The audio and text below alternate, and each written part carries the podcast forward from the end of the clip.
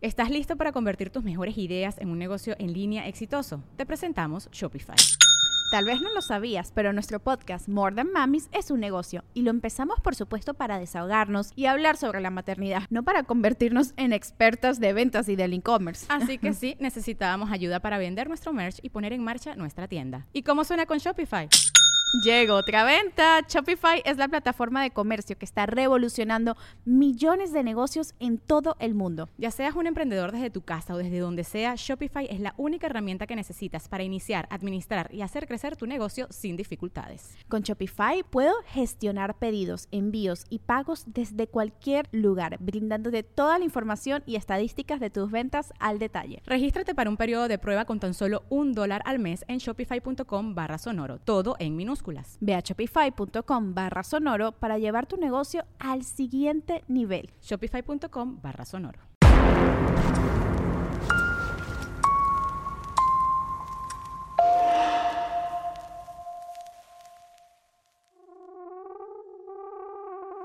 El siguiente capítulo no se recomienda para niños o personas impresionables.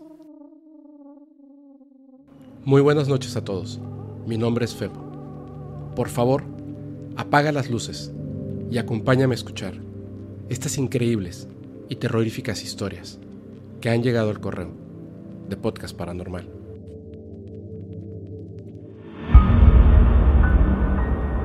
La muñeca bárbara. La siguiente historia la envía nuestra amiga Fátima Alejandra Estefanía del Ángel Suárez. Hola Fepo, estoy muy emocionada por poder contar una de las historias de mi vida en tu podcast. Mi esposo y yo siempre nos desvelamos viéndote. Nos encantan todos los temas de los que hablas. Bueno, sin más preámbulo, esta es mi historia. Ocurrió en el año de 1992, cuando yo tenía 12 años. Mis papás decidieron confesarme que Santa Claus no existe. Lo recuerdo como si fuera ayer. Mis papás llegaron y me dijeron, hija, Santa Claus no existe. Así que te vamos a llevar a que escojas tus juguetes, los que quieras, pero por favor, deja de llorar. La verdad sí sentí muy feo, porque hasta la fecha, que soy una mujer de 43 años, sigo creyendo que Santa Claus existe. Pero te lo contaré más adelante. En mi familia mi abuela, mi tía, mis hermanas, mi madre y yo nos dedicamos a la lectura de cartas. Somos brujas, como en el pueblo nos dicen. Aquí en Tampico, Tamaulipas, hay una tienda que cuando va a ser Navidad ponen un castillo de juguetes. Ahí nos llevan a todos los niños a escoger nuestros regalos para que Santa Claus no los traiga. Pero esa Navidad yo iba a escoger mis regalos ya que sabía que Santa Claus no existía. Entonces, mis papás me llevaron a la tienda. Llegamos ahí y en cuanto bajé las escaleras, vi una muñeca muy bonita que se llamaba Bárbara. Es una muñeca del tamaño de una niña aproximadamente. Mide 1,20. Yo me enamoré de la muñeca inmediatamente. Escogí exactamente la que yo quería. Nos fuimos a la casa y pusieron mis regalos en el pino. Nosotros pasamos la Navidad en casa de mi abuela. Así que nos fuimos para casa de mi abuela y al siguiente día, cuando regresamos a mi casa, abrí mis muñecas. Bárbara, la que tanto me había gustado, y me puse a jugar con ella. Llegó la noche y acomodé mis muñecas en la cama para poder acostarme con ellas. Yo ya tenía una muñeca que se llamaba Azul Carmina, muy viejita, pero siempre estaba conmigo. Nos fuimos a acostar y nos dormimos. Ya entrada la noche, de repente siento que me cachetean y que me falta el aire. Al abrir los ojos, después de las cachetadas, veo que la muñeca, Bárbara, está sentada en mi cuello y me está apretando con sus manos los cachetes.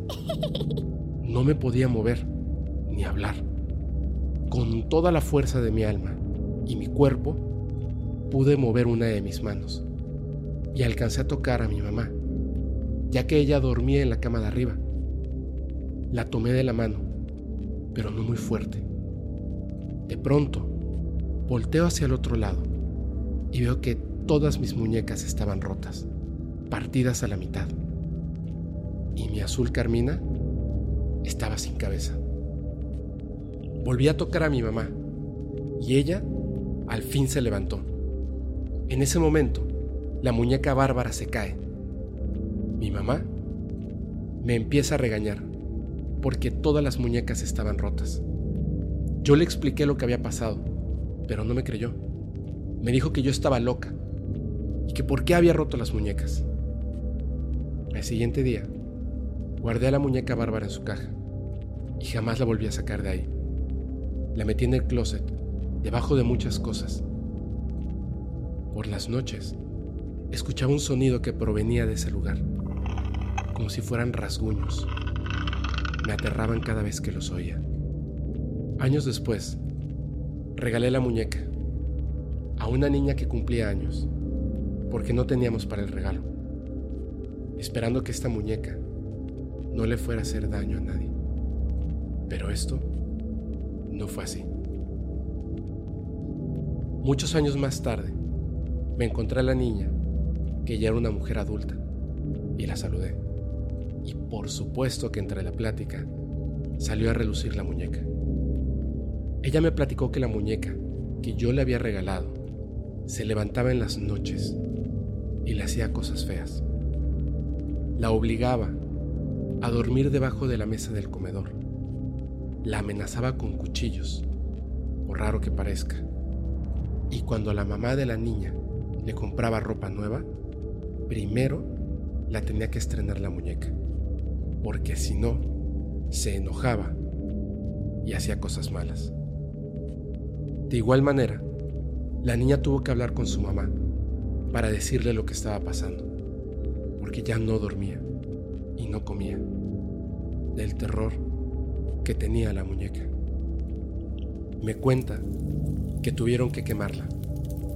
Y cuando la estaban quemando, la muñeca hacía chillidos, como cuando están matando un puerco. Quemar a la muñeca costó mucho trabajo. Y cuando por fin lograron que se hiciera cenizas, se dieron cuenta que esa muñeca guardaba un demonio y al quemarla, solamente quemaron el envase, pero el demonio quedó suelto. Pero esta vez, muy lejos de mí.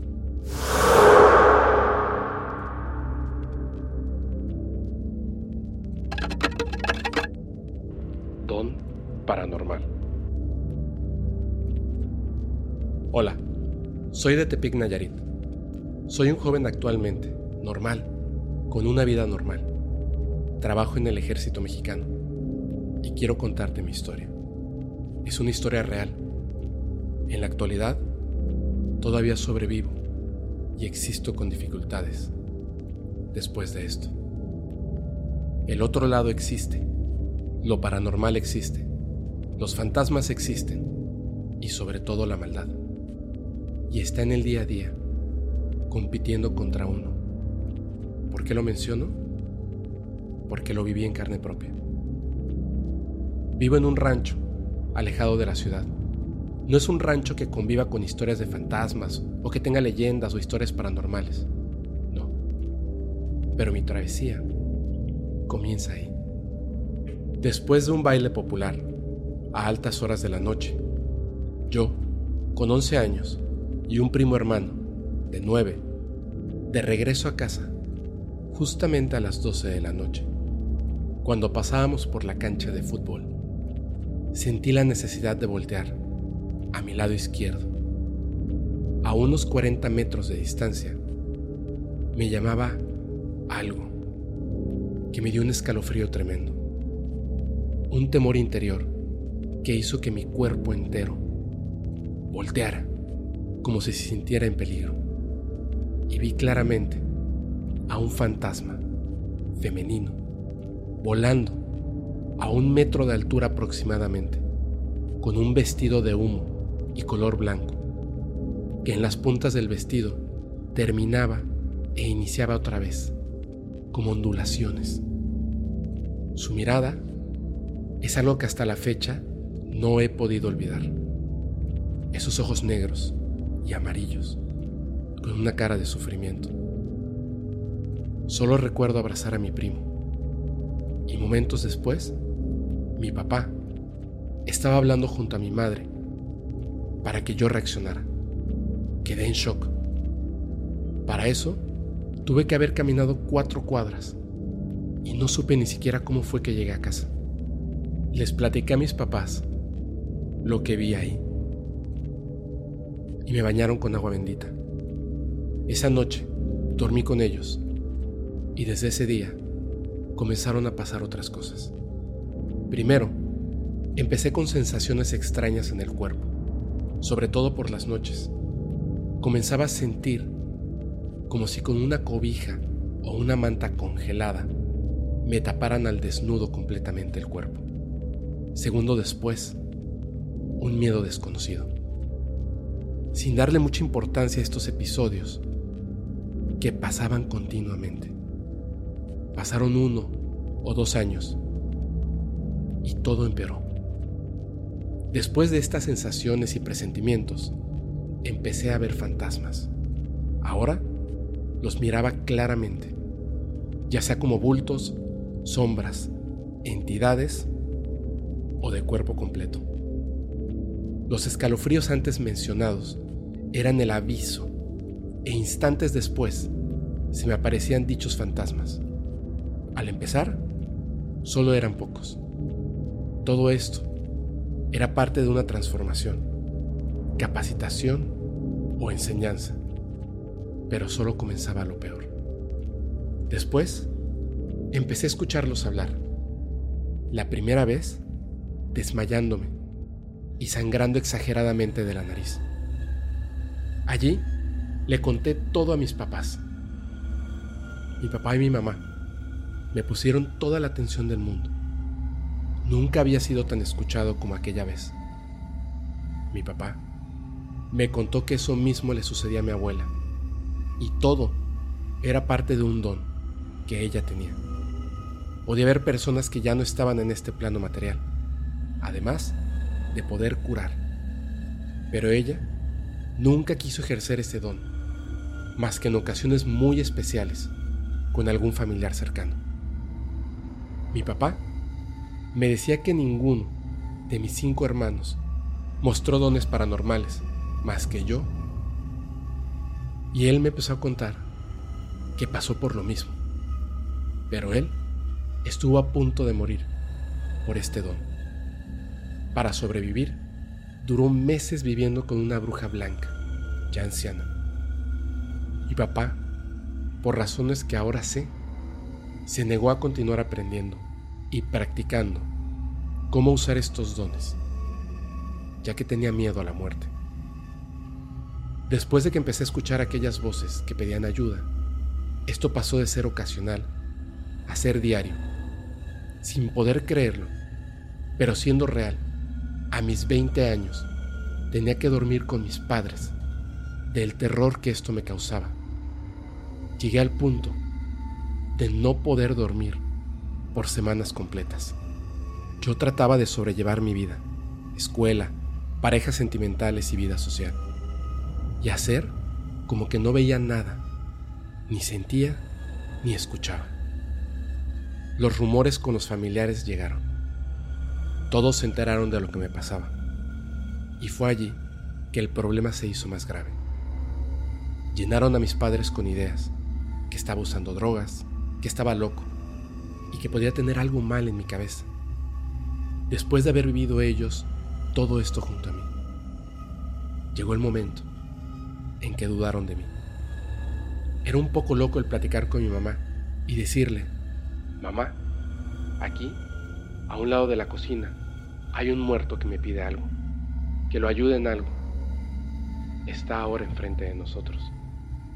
Mamá, me tocan la puerta, me hablan en el oído y me piden muchas cosas. Ellos están tratando de comunicarse conmigo. Me empezaron a llevar con psicólogos, psiquiatras, pero no detectaron nada. Luego, me llevaron con brujos, siempre con brujos blancos. Los brujos me pedían que trabajara con ellos, que ese era mi destino, lidiar con necesidades del más allá. En muchos intentos y con muchos brujos, trataron de buscar la manera de anular mi don, pero esto era imposible. Hacía sesiones de anulación y sanaciones. Después, todo empeoraba y volvía a comenzar. Los gritos, lamentos, escalofríos, almas en penas, niños, fantasmas de otras épocas. Después, comenzaron a aparecer los entes malos. Y estos últimos me lastimaban, no me dejaban dormir o me asustaban continuamente. Después, llegaron otras habilidades. Predecir cuando las personas iban a morir. El olor de una persona me decía que iba a morir o fallecer alguien cercano. Pero así como avanzaba mi don, eran mayores los ataques malignos. Con la gran necesidad de buscar que mi don se cancelara, me recomendaron a un brujo blanco en la comunidad de Jala y Jomulco, que en Nayarit esos pueblos los divide una calle y en todo el estado es conocido como el pueblo de los brujos. Me dijeron que allí podrían ayudarme. Era un lugar de sanación y a su vez una como escuela que enseñaba a diferentes personas del país a mejorar sus dones y conocer las prácticas y conjuros para ayudar a las personas vivas o muertas a descansar de sus diferentes pendientes que dejaron en vida o problemas espirituales con otras personas. Entre más me negaba mi don, más mal económicamente me iba, más cosas malas me pasaban y todo llegaba a estar tan mal con familiares y amigos que parecía imposible. Esta situación me afectó en lo laboral, económico, en mis relaciones familiares. Y si yo hacía algo malo o me portaba mal en todos los sentidos que quieras, se me regresaba ese mal o la mala suerte por años. Nada se me da, todos los proyectos se me caen, todo por negarme a lo que estaba destinado. Todavía siento y presiento que esto no se ha terminado y algún día moriré y rendiré cuentas de las personas que pude haber ayudado. Pero me negué. Y esta decisión la tomé después de que algo entrara en mi cuerpo, algo maligno que me dejó marcado. Tengo miedo de lo que viene y ruego que mis hijos no lleven la maldición de este don que me consume segundo a segundo.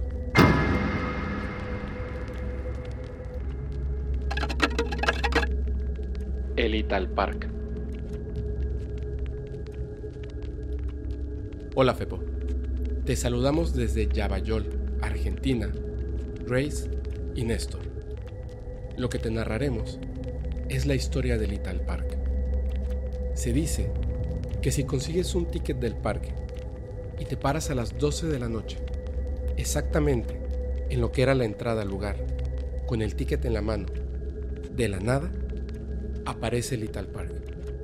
Y si te animas a entrar, tienes derecho a un juego y una vuelta solamente. Si te quedas para otro juego, quedas atrapado para siempre en este lugar.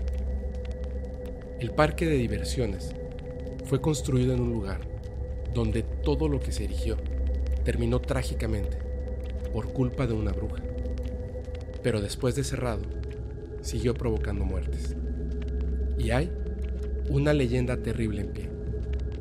Luis Sanón llegó a Sudamérica en 1948, proveniente del Véneto. Quería reconstruir en este lugar la fábrica de juegos mecánicos Fratelli Sanón, demolida por la Segunda Guerra Mundial en su país. En 1960, encontraron en Buenos Aires el lugar ideal para armar el parque de juegos más grande de Sudamérica, en el cruce de las avenidas Callao y de Libertador, sobre 4.500 metros cuadrados, quedó inaugurado el lugar donde los sueños de miles de niños y jóvenes se cumplieron. Allí se levantó el Park. Lástima que nadie les avisó a los Sanón que el lugar estaba maldito. A Little Park iban 10.000 personas por día y en vacaciones de invierno las colas para ingresar eran monumentales. Entre sus 35 juegos se incluían dos montañas rusas, una la más alta de Sudamérica, teleférico, tiro al blanco, juego de tazas, autitos chocadores y el tren fantasma. Un paraíso de diversión donde nacieron amores juveniles, infinidad de historias y paseos inolvidables con los viejos.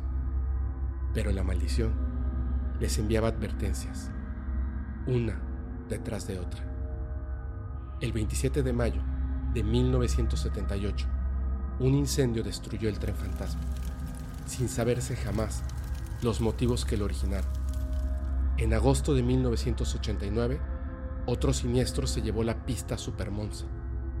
Dos meses después, el fuego devoró el laberinto del terror. En 1990 llegó el final. La tarde del 29 de julio, uno de los carros del Matterhorn, inaugurado en 1983, se desprendió.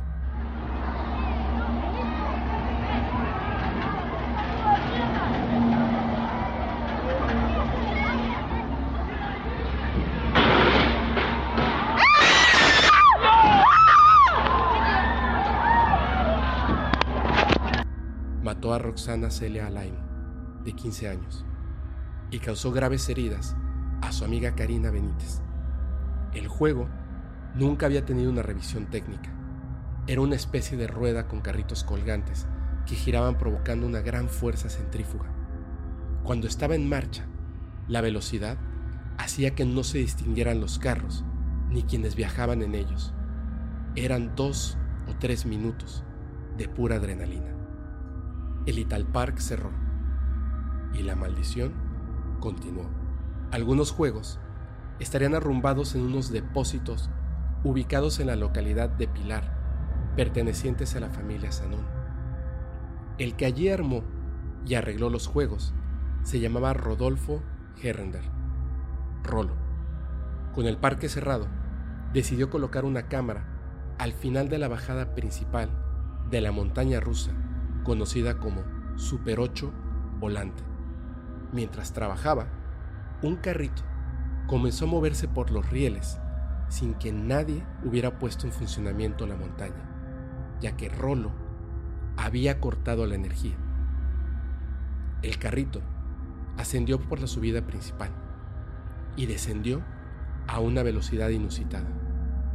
Golpeó a Rolo en la espalda y este cayó 6 metros de altura, muriendo por el impacto.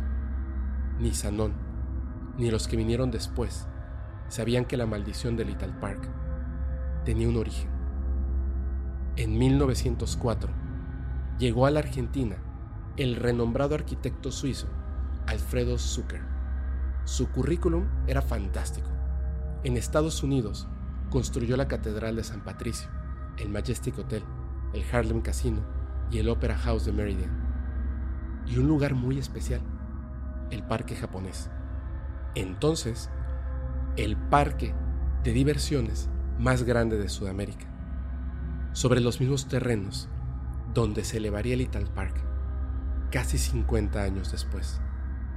El 3 de febrero de 1911 se inauguró con una inversión de 2 millones de pesos unos 4 millones de dólares actuales.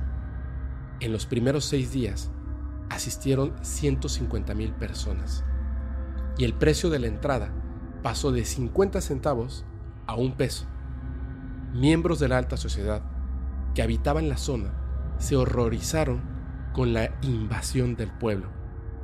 Consiguieron contratar a una bruja que tras una buena paga les aseguró que había maldecido el lugar y que todo lo que allí se levantara no tendría vida. 40 días después que el maravilloso parque japonés abriera, a las 12.40 del viernes 13 de marzo de 1911, se produjo un incendio que no cobró víctimas. Se dice que las llamas fueron provocadas por una chispa, proveniente de una locomotora del ferrocarril central argentino, cuyas vías bordeaban el lugar, pero pocos lo creyeron. En el parque se encontraba un juego llamado Terremoto de Messina, que reproducía la tragedia ocurrida en esa localidad de Italia en 1908 y en la cual murieron 60.000 habitantes a consecuencia del terremoto y posterior tsunami.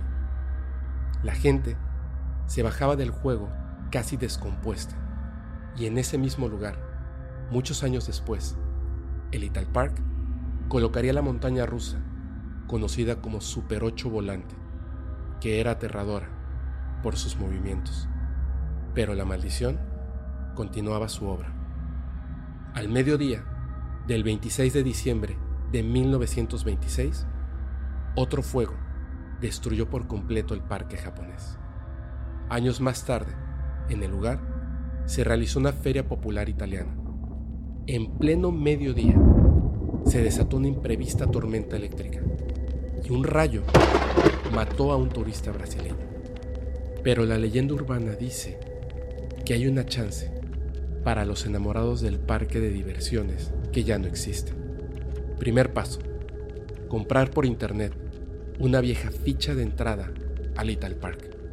Es muy difícil encontrar vendedores y si lo encuentras, la ficha no está a menos de dos mil pesos. Segundo paso, dirigirse al lugar donde estaba el Little Park.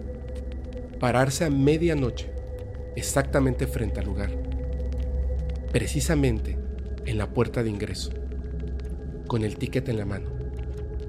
Mágicamente, ante tus ojos, aparecerá todo el parque iluminado, con los juegos en funcionamiento. La ficha le abrirá las puertas del parque, pero el que entra solo tiene derecho a un juego. Si utilizas más de uno, las puertas se cierran y el ambicioso queda eternamente dentro del Little Park. El Little Park está muerto pero sigue viviendo en sus juegos, en sus historias y en las leyendas urbanas. Será cuestión de juntar coraje y comprobar si estas leyendas son ciertas.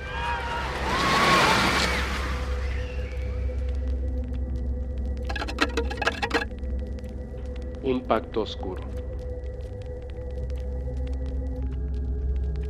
La siguiente historia la envía nuestra amiga Angelica a la cual le mando un caluroso saludo.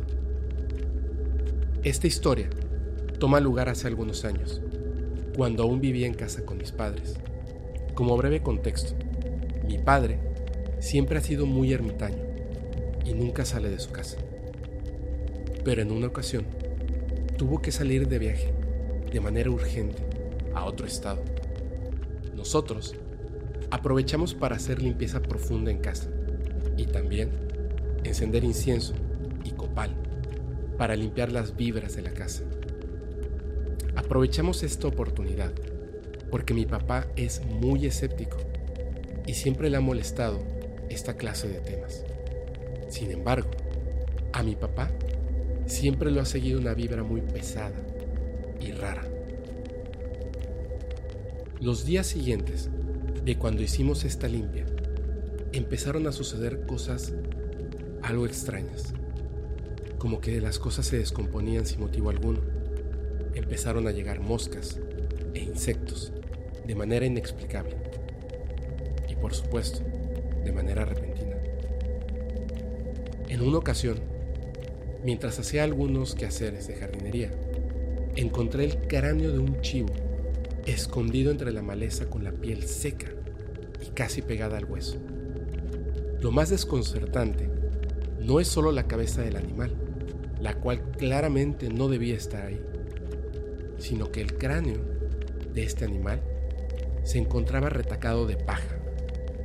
los párpados estaban cosidos, al igual que el hocico, con una especie de mecate muy delgado. Esto me alertó muchísimo y se lo hice saber a mi madre. Ambas, preocupadas por esta situación, decidimos contactar a la mamá de un compañero de mi hermano.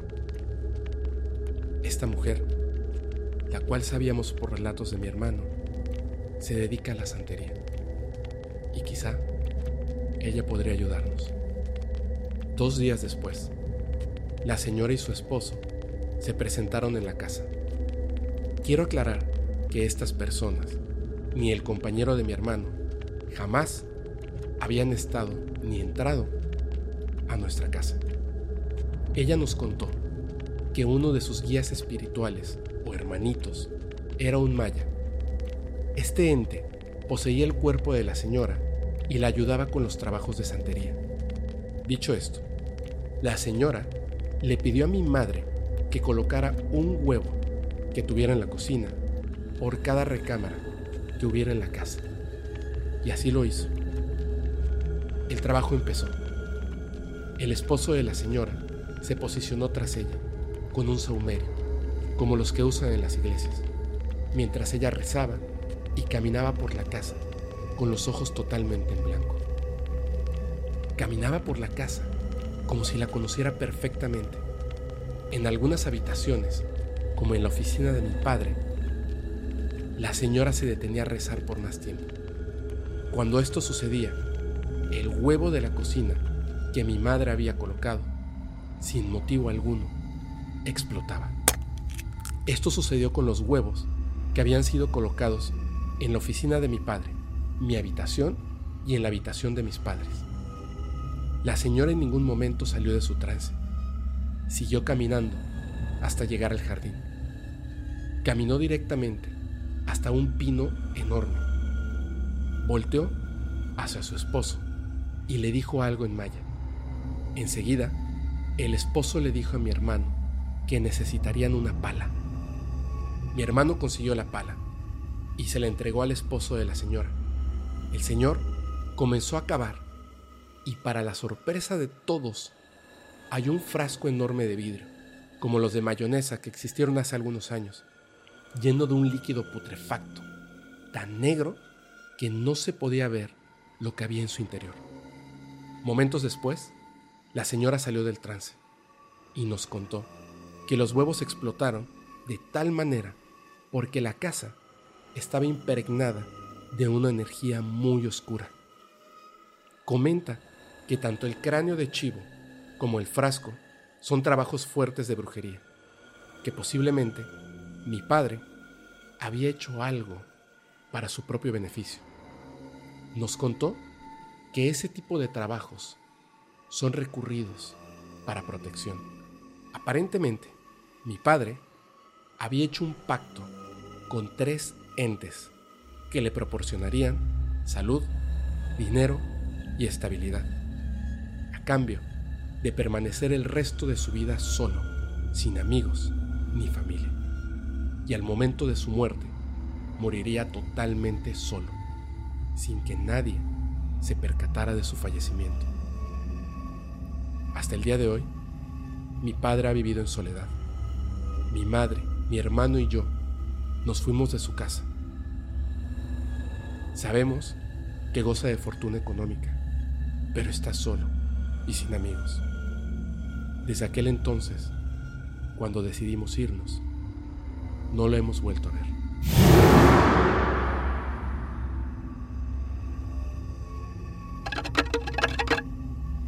Alma Panteonera. Hola Fepo, me llamo Brenda y me dicen Luna. Yo, desde los 11 años, empecé a ver cosas raras en casa de mi papá, aunque siempre le buscaba la lógica. Pero a los 13 descubrí que tenía magia. Empecé con hechizos de amor para el niño que me gustaba. Y resultó. Me ha pasado un poco de todo, desde ver ovnis en Hidalgo, ver personas muertas, escuchar voces, y ahora sé que porto la luz, y que es por eso que me pasan tantas cosas. Hace años fuimos al panteón a arreglar una tumba. Me dejaron sola. Comenzó a soplar mucho viento y lo escuchaba silbar. Volté a ver de dónde venía el aire y la puerta de una de las gavetas se abrió. Y pensé, ya valí. Al salir del panteón, me dolía la cabeza. No le tomé importancia, porque a veces sufro de migraña. Pasó una semana y yo seguía con el dolor de cabeza. A la segunda semana, ya no podía levantarme de la cama. Me hicieron una limpia con un huevo y por un momento me sentí mejor, pero al día siguiente había emperado nuevamente. Mientras estaba acostada, tenía que ponerme almohadas por toda la espalda, ya que el dolor llegaba hasta la nuca y era muy intenso. A la tercera semana, yo ya no me sentía bien, como si no fuera yo misma, como si no fuera yo la que habitaba mi cuerpo. Un jueves llegó un amigo a visitarme porque le había contado que estaba muy mal, y así como llegó, me dijo que me llevaría con su mamá al templo de los hermanitos. Pues fui. Total no perdía nada. En cuanto me vieron, me pidieron que cerrara los ojos. Una mujer del templo empezó a decirle a algo o a alguien que se fuera, que no pertenecía aquí y que me estaba causando daño. Ella hacía movimientos como si bajara o quitara algo de mi espalda, mientras decía que ella le daba luz para que se fuera. Me puso algunos líquidos y aceites en la espalda. Al mismo tiempo, rezaba o decía cosas que yo no entendía. Y quitaba cosas de mí y hacía como si lo lanzara al aire. Ese día salí y el dolor aún continuaba. Y me dije, esto es pura mentira. Pero al día siguiente, todo había desaparecido. Ya era yo de nuevo y no había más dolor. Fui con la hermana a preguntar qué me había pasado y me dijo que tengo un don y debo cuidarme porque los seres que vagan en la oscuridad buscan pegarse a mí. Y en esta ocasión había un ser oscuro, impregnado, un ser que me llevé de aquel panteón en el que había estado.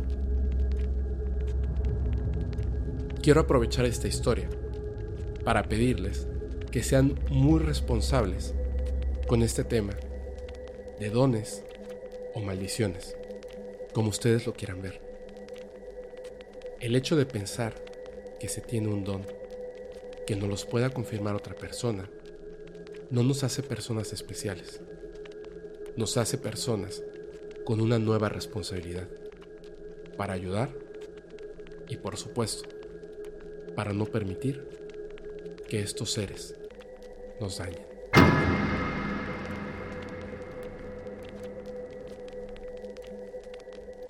Los fenómenos paranormales se presentan de distintas formas.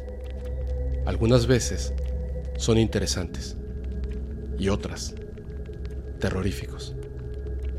Yo soy tu amigo Febo y espero que nunca, nunca tengas que vivir una experiencia como esta.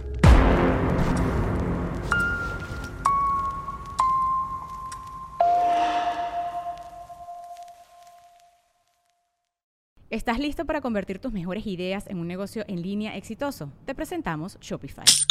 Tal vez no lo sabías, pero nuestro podcast More Than Mamis es un negocio y lo empezamos por supuesto para desahogarnos y hablar sobre la maternidad, no para convertirnos en expertas de ventas y del e-commerce. Así que sí, necesitábamos ayuda para vender nuestro merch y poner en marcha nuestra tienda. ¿Y cómo suena con Shopify?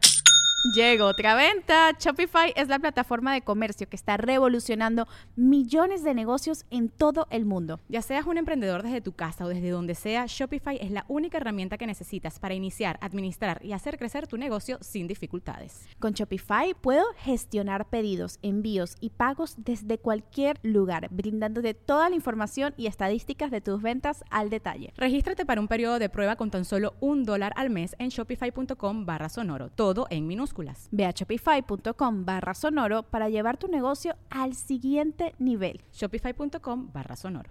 ¿Estás listo para convertir tus mejores ideas en un negocio en línea exitoso? Te presentamos Shopify. Tal vez no lo sabías, pero nuestro podcast More Than Mamis es un negocio y lo empezamos por supuesto para desahogarnos y hablar sobre la maternidad, no para convertirnos en expertas de ventas y del e-commerce. Así que sí, necesitábamos ayuda para vender nuestro merch y poner en marcha nuestra tienda. ¿Y cómo suena con Shopify? Llegó otra venta. Shopify es la plataforma de comercio que está revolucionando millones de negocios en todo el mundo. Ya seas un emprendedor desde tu casa o desde donde sea, Shopify es la única herramienta que necesitas para iniciar, administrar y hacer crecer tu negocio sin dificultades. Con Shopify puedo gestionar pedidos, envíos y pagos desde cualquier lugar, brindándote toda la información y estadísticas de tus ventas al detalle. Regístrate para un periodo de prueba con tan solo un dólar al mes en shopify.com barra sonoro, todo en minúsculas. Ve a shopify.com barra sonoro para llevar tu negocio al siguiente nivel. Shopify.com barra sonoro. Lucky Land Casino asking people what's the weirdest place you've gotten lucky? Lucky? In line at the deli, I guess? Aha, in my dentist's office. More than once, actually. Do I have to say? Yes, you do. In the car before my kids' PTA meeting. Really? Yes. Excuse me, what's the weirdest place you've gotten lucky? I never win and tell. Well, there you have it. You can get lucky anywhere playing at LuckyLandSlots.com. Play for free right now. Are you feeling lucky? No purchase necessary. Void where prohibited by law. 18 plus. Terms and conditions apply. See website for details.